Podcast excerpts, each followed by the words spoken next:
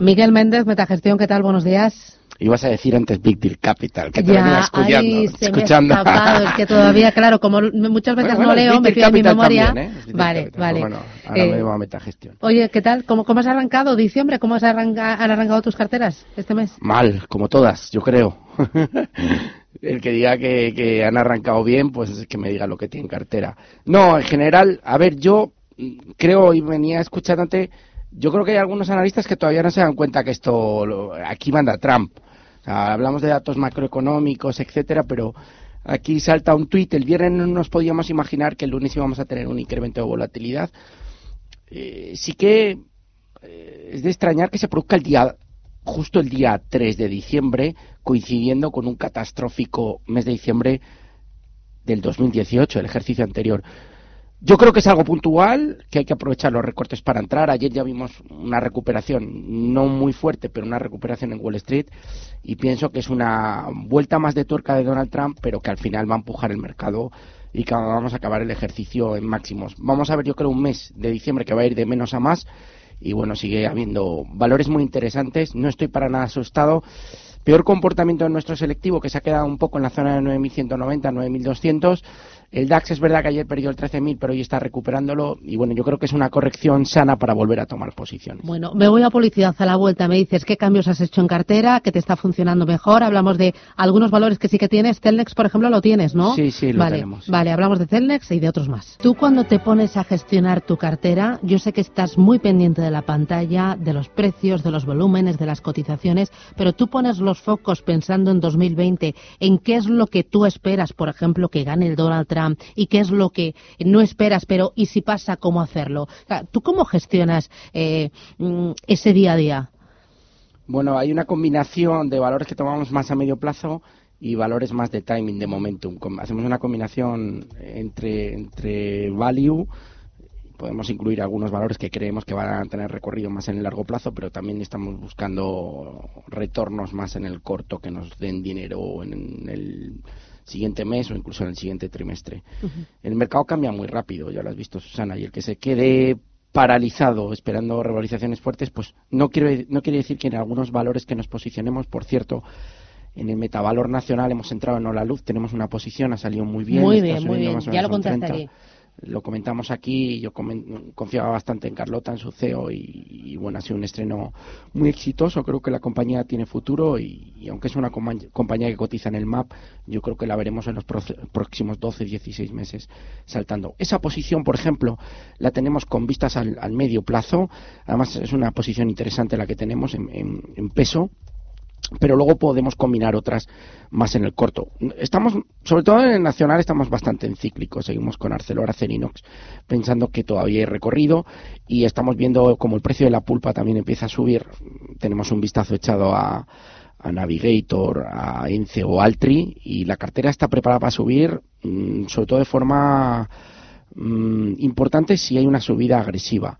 En el internacional estamos un poquito más dispersos, tenemos una combinación de valores defensivos, también tecnología que lo está haciendo muy bien, con semiconductores también a la cabeza. También el sector videojuegos y gaming tenemos Activision que, que lo está haciendo muy bien.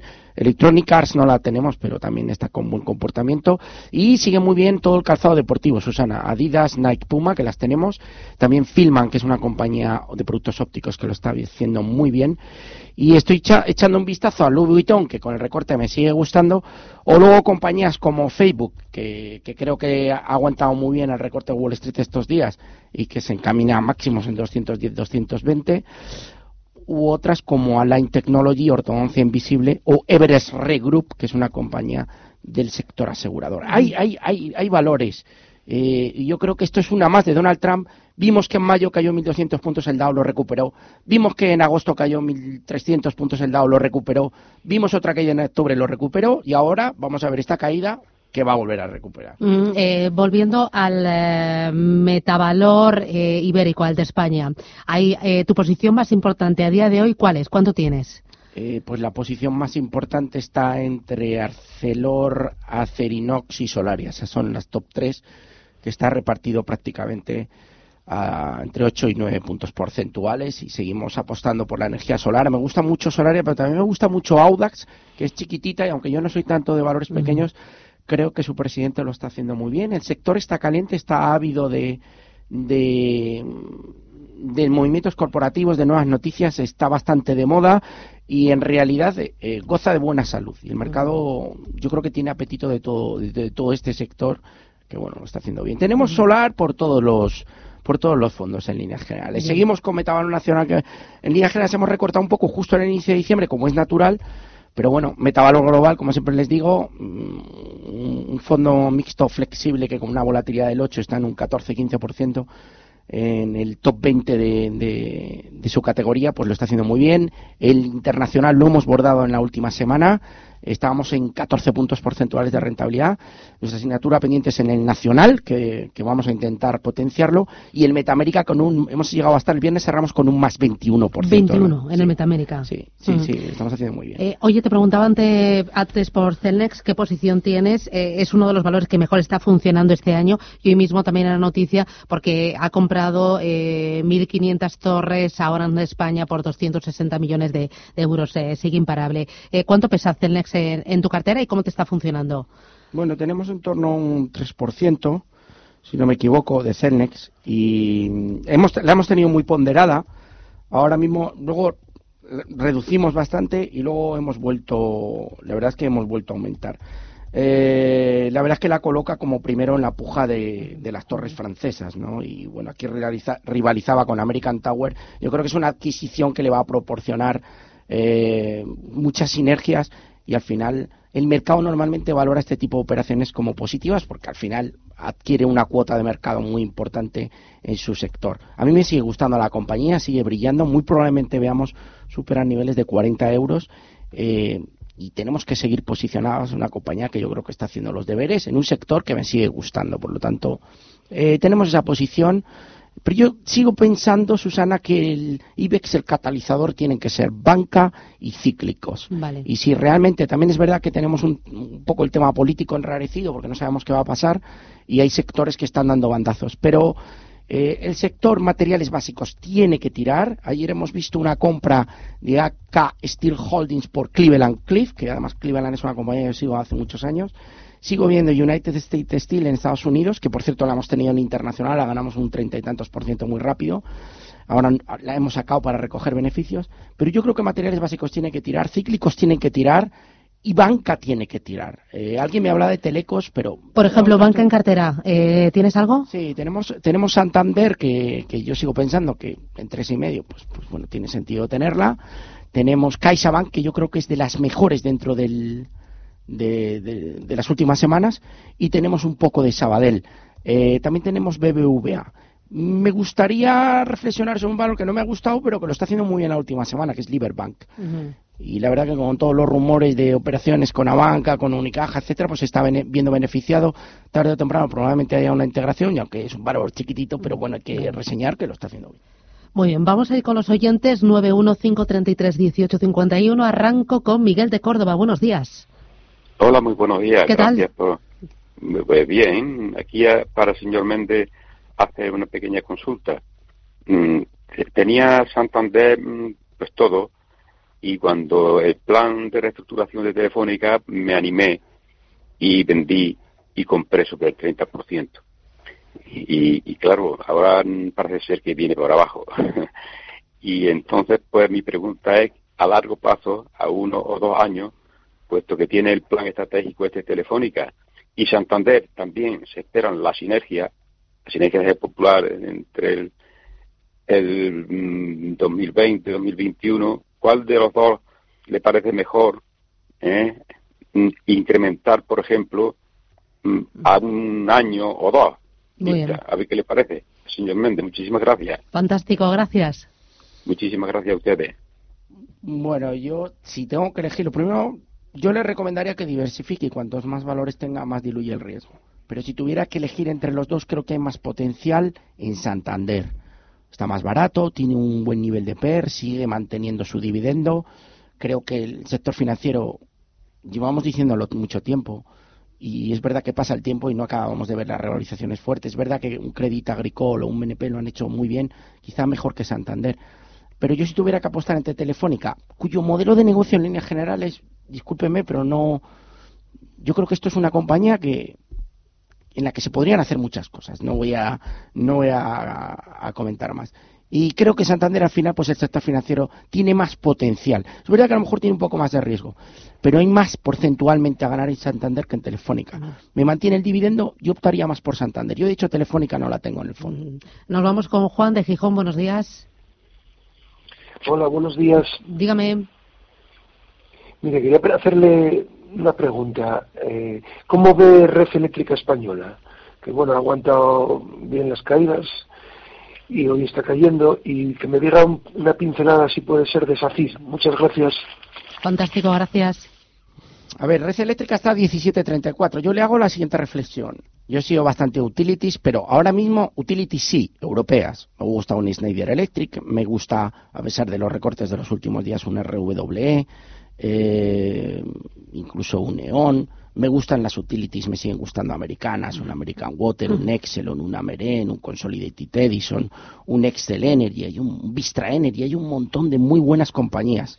Eh, problema, sector utilities eléctricas españoles, españolas, es el posible nuevo gobierno, sabe que se han eh, se ha dicho por activa y por pasiva que querían rebajar la factura eléctrica y yo me temo que haya un cambio regulatorio para evitar ese riesgo, de momento hay que evitar Iberdrola, Red Eléctrica, etcétera. Son buenas compañías, sí, pero ahora mismo por eso que le comento, yo no las tendría. Que quiere indexar Red Eléctrica, adelante, 16 y medio es el soporte, por arriba la resistencia en el entorno de 18.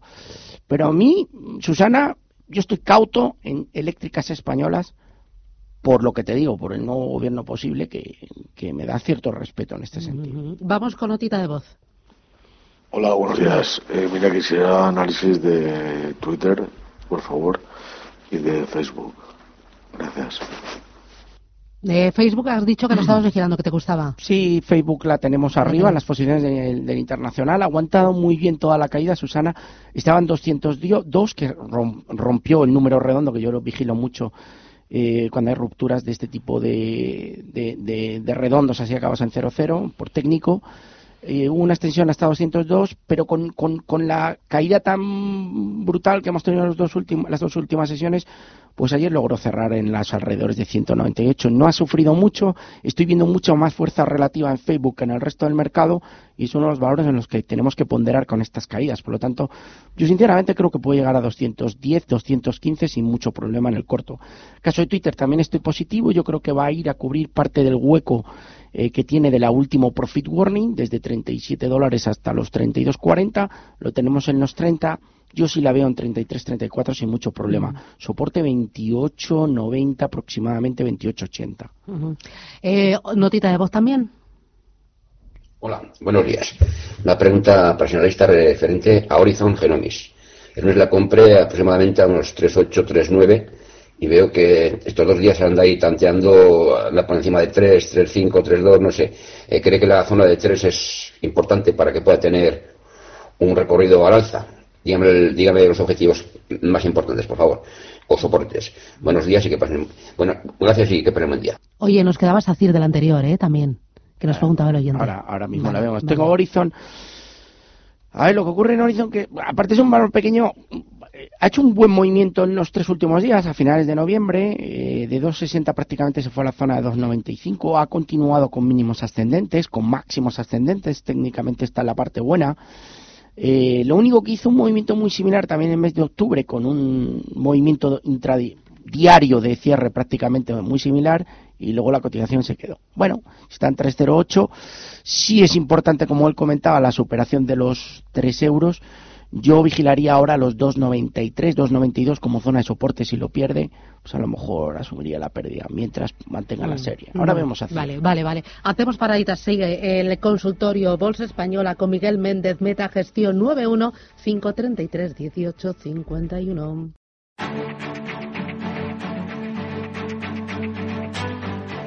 En Capital Intereconomía, el consultorio de Bolsa.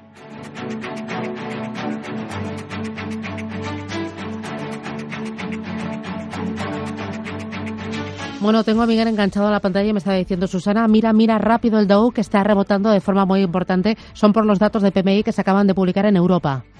Bueno, ha salido el PMI alemán 52,2, se esperaba 51,5 y al final es un dato muy positivo que está haciendo subir eh, a las bolsas. Pero hay otro dato. China y Estados Unidos van hacia el acuerdo y hay alguna noticia relacionada con el acuerdo China-Estados Unidos porque el movimiento ha sido muy fuerte, de 27.400 hemos pasado a 27.600 en el Dow. El DAX lo tienen a 13.130 ahora mismo, subiendo 0.60 y nuestro selectivo está subiendo 0,74 hasta 9.240. Todos los futuros americanos están volando, mercado europeo también con, buen tono. Bueno, pues un poco más de lo mismo. Trump una de cal, otra de arena y al final mm, vuelve un poco a manipular eh, los movimientos y a ser el foco, principal foco de atención. Probablemente hoy veamos de nuevo al Dow en 27.700, una cosa así, recuperar parte del terreno perdido. Buenas noticias y buen tono. Claro, ¿y podemos prepararnos de alguna manera para aprovechar ese nuevo tirón? Bueno, ayer comentaba con mi compañero Julián Irola, que es el gestor de, de, de, Metamérica y Metafinanzas, y le comentaba, oye, salimos de los valores defensivos que tenemos en Metamérica y metemos más en agresivos. Es una manera, cambiar las posiciones más defensivas por semiconductores, tecnología, etcétera. Eh, es una manera de intentar aprovechar el rebote, pero como tampoco teníamos claro y hay que dejar hablar al mercado si la caída va a subir o no, preferimos mantenernos un poco en la misma línea y si hoy vemos que el mercado ya empieza a tomar un tono de más tranquilidad, sobre todo muy importante, Susana, vemos la volatilidad bajar, que ayer tuvo un tirón muy importante, ahí será el momento en el que podamos empezar a sopesar, entrar en valores agresivos o con betas altas de sectores como tecnología, semiconductores, materiales básicos, que hayan aguantado mejor y que tengan fuerza relativa respecto al índice. Vale, eh, me decías, eh, teníamos algo pendiente todavía, ¿no? teníamos a CIR, que alguien nos había preguntado luego nos Sí, es verdad que una vez más ha llegado al 2,70 por enésima vez, Susana, y de ahí gira al 2,40. Estamos en 2,47. A mí me sigue gustando la compañía y yo la veo de nuevo en los entornos 2,57, 2,60. Pero la gran asignatura pendiente de SACIR es la ruptura de niveles de 2,70 euros. ¿Se va a producir? Yo creo que sí. Lo que pasa es que llevamos mucho tiempo que llega a ese nivel, eh, prácticamente desde el año 2017, topa ese nivel y cae. Pero yo creo que SACIR en algún momento, y creo que puede ser en este 2020, va a romper los 3 euros. Muy bien, vamos con Juan Manuel, buenos días. Hola, buenos días. Dígame. Eh, sí, quería comentar eh, sobre mm, dos acciones eh, son del MAP, del mercado alternativo bursátil, eh, que, que haga el comentario, señor Méndez, de bueno la increíble subida, por ejemplo, que tiene una en el año que es Grenaria, ay, perdón, sí, sí, Grenergy, y luego Greenalia, eh, que estas últimas semanas lo están haciendo las dos, bueno, han, experimentado una subida brutal, y, Amat, Amat eh, Materials sobre el mercado americano a ver qué me dice y sobre todo las dos primeras para poder entrar o no o cómo lo ve. Gracias. Vale. Eh, bueno, has dicho que todos los renovables te gustaba, ¿no? Sí, eh, tuvimos la oportunidad de estar con el CEO de Green Energy. La verdad es que tienen una estrategia, van a saltar ahora al continuo en un plazo breve de tiempo. Eh, a mí me gusta el sector, lo único que, a ver, que Juan Manuel además es seguidor, que nos llama mucho, ha subido de 7 a 17. Ya. O sea, parte del terreno está hecho. Y Grenalia también ha subido mucho. Compre o la luz desde mi humilde punto de vista y déjela 6, 8, 12 meses. Me parece que es una opción que tiene mucho recorrido, creo en el modelo de negocio, lo he visto desde dentro y me gusta y me mm. atrae y creo que hay un buen equipo directivo. Mm. dentro del MAP compraría a la luz. Decirle que Clovis Oncology, que le es mucho de pelotazos, que además la mandé a mis clientes por, por vía WhatsApp, de 3, dos, dos de ellos si la tienen, de 3 a 17 dólares en el mes de noviembre. De 3 a 17, sector farma. Eh, hay otras cositas por ahí. Seguimos en Weight Watchers, que lo está haciendo muy bien, con Oprah a la cabeza. Pero lo de Clovis ha sido, hay oportunidades en el sector farma. Miren el Russell 2000, que hay algunas compañías que están haciéndolo muy bien. Mm. Perdona, Susana, mm, Ah, eh, con luz que me has dicho en el map. Eh, oye, ¿eso no es un poco arriesgado porque sea un valor estrecho y me pueda quedar pillada? Eh, tiene bastante nivel de intermediación. ayer movía 250.000 títulos, que al cambio más o menos son como 2 millones y medio de euros eh, es que yo creo que este valor está preparado para entre 12 y 16 meses saltar al continuo. O sea, es un poco la estrategia de la compañía, llegar a un millón de clientes, saltar al continuo. Ahora van a invertir en publicidad, eh, reducen el término de potencia de la luz y reducen el precio. Eh, el exceso que tenemos de potencia es del 90% en los hogares españoles, que es una barbaridad. Por tanto, hay campo, su estrategia es buena y sinceramente la sensación bursátil, independientemente de lo que sea la compañía, creo que va a ir mejorando. Eh, a mí me da la sensación que estando en niveles de 9, 9 y medio, me da la sensación de que podemos ver doblar el precio de la cotización eh, seis meses, un año. Vale, nos vamos ahora con José Luis Madrid. Buenos días.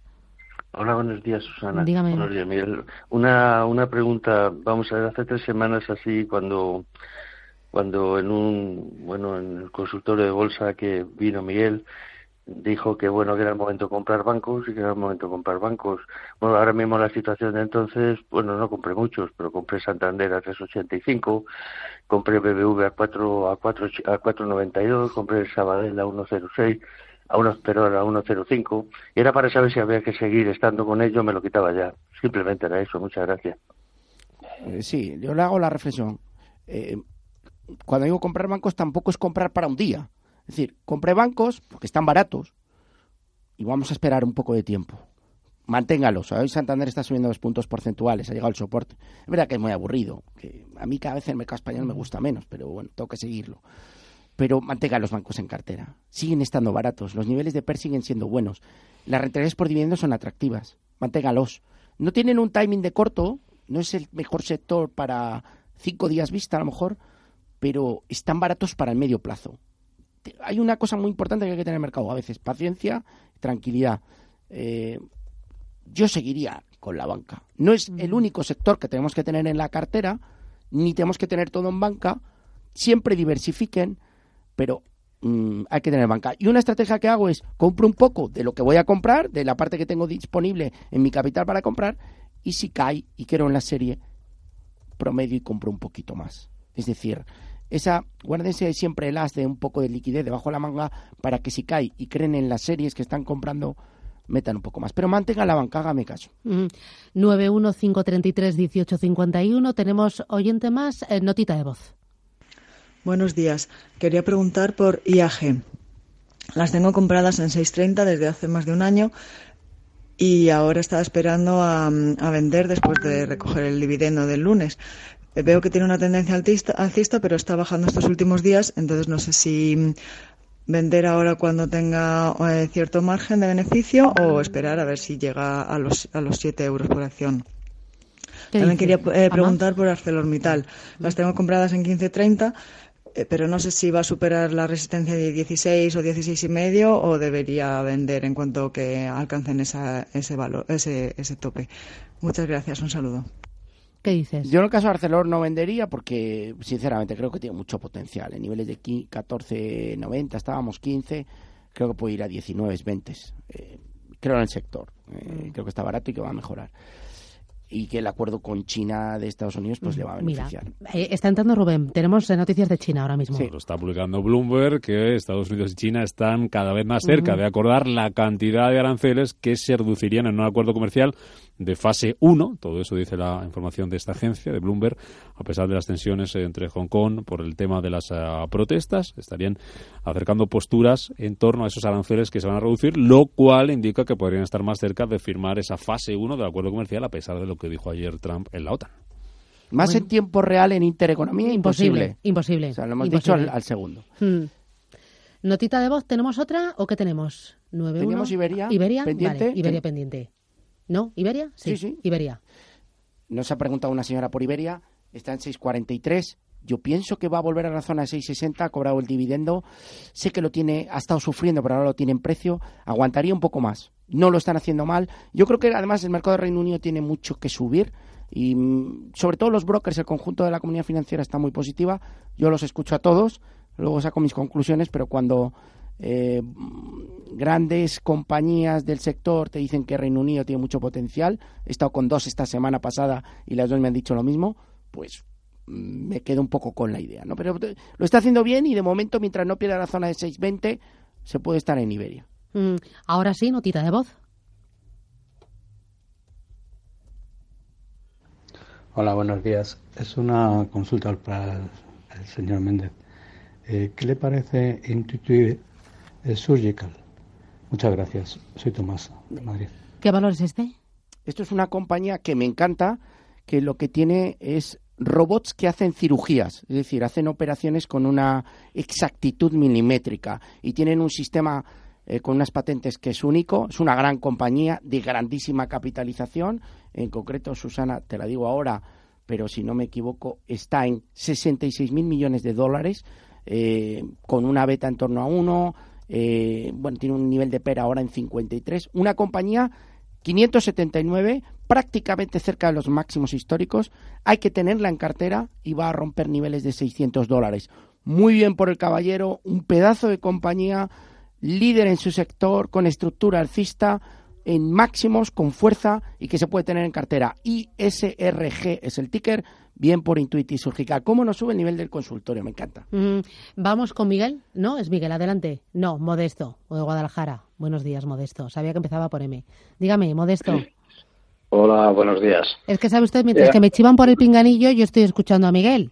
Y entonces eh, hay veces que se cruzan. Es que, mm, bueno, eh, eh, quería hacer una consulta sobre las criptomonedas, a ver qué opina Ah, señor uy, me encanta. Me encanta, sí. Y, y, y, y, si, y ya también si hay- tiene constancia de algún problema con, con, con la plataforma Kraken. Mm, Pero, pero ¿usted invierte en criptomonedas? Sí, eh, sí, a ver qué opina de ellas, que eh, hace ya tiempo que no le escucho Vale. hablar de ellas. Eh, ¿Y en cuál invierte? Eh, esta- vamos, ahora mismo en ninguna, no, no está en ninguna, pero vamos, he estado con Bitcoin y, y eso, estado Vale. un poquitín. Y eso. Vale, muy bien. Gracias, Modesto, gracias. A ver. Bueno, vamos a ver, aquí va a venir todo, mm, va a venir condicionada la cotización por, por toda la evolución de los bancos centrales respecto y la regulación eh, respecto a las criptomonedas. Eh, está en horas bajas el Bitcoin en estas últimas semanas, porque está bajando a la zona de 7000. No tengo constancia de ningún problema con Kraken, de hecho es una de las plataformas líderes del mercado, es- están en San Francisco. Yo personalmente tengo una cuenta en Kraken, no he tenido nunca ningún problema, hacen muy bien los envíos de dinero, son muy profesionales en el sector. Eh, yo creo que hay que esperar para estar en Bitcoin. Puede volver a bajar a la zona de 6.000, 6.500. Sería paciente.